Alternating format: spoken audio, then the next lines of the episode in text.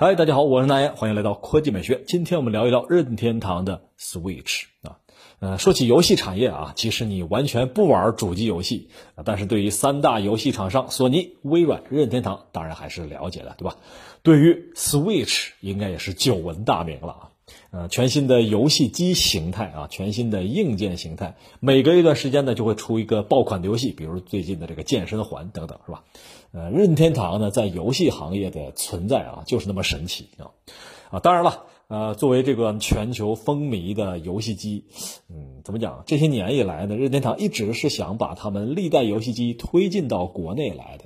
啊，但是呢，回顾当年的那些情况，呃，总是不那么尽如人意的。比如说当年的这个小神游啊，呃，应该说还是花费了很多心思的。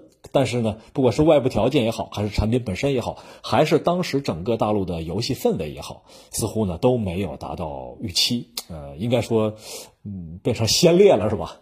啊，好，但是啊，任天堂的优秀程度。是毋庸置疑的啊！尽管我们都知道，在次世代主机大战当中呢，索尼战胜了微软，但是如果只看游戏机本身的销量和游戏本身的销量，没人敢说战胜了任天堂，对吧？呃，某些时候大家似乎都不再把任天堂和索尼、微软去相做对比了。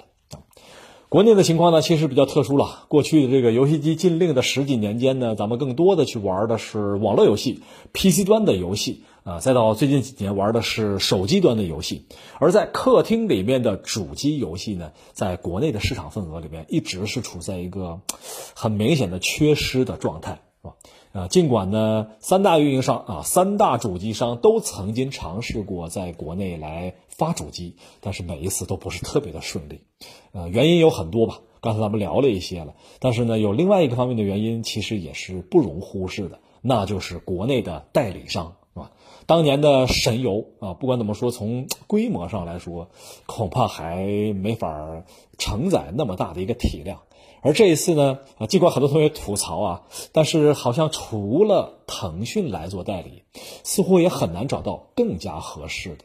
也许前些年啊，盛大啊可以作为一个棋子啊，但是今年来说，目前现阶段，嗯，好像我个人觉得啊，还是腾讯真的是挺合适的。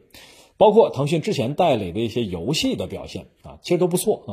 只是呢，这次是软件加硬件两个方面，不知道腾讯呢会有怎么样的一个操作步骤。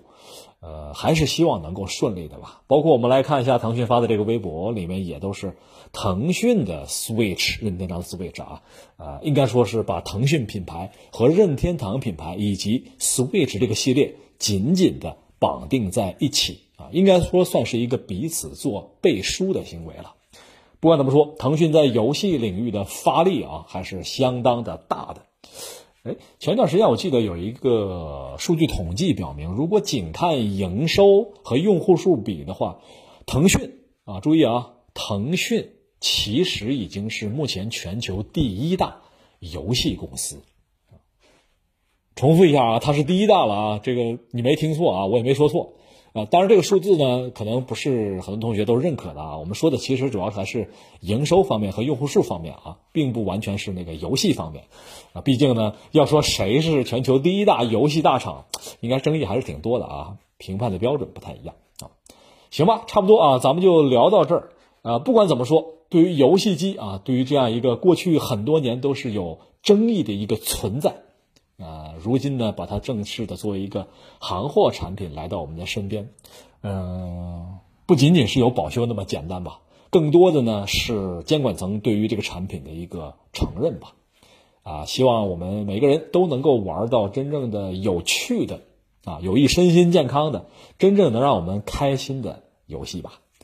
好，大家晚安，早点休息。哦，对了，对了啊，还有一个重要的事情啊。就是很多同学所关心的行货版本任天堂 Switch 到底有没有锁区的限制？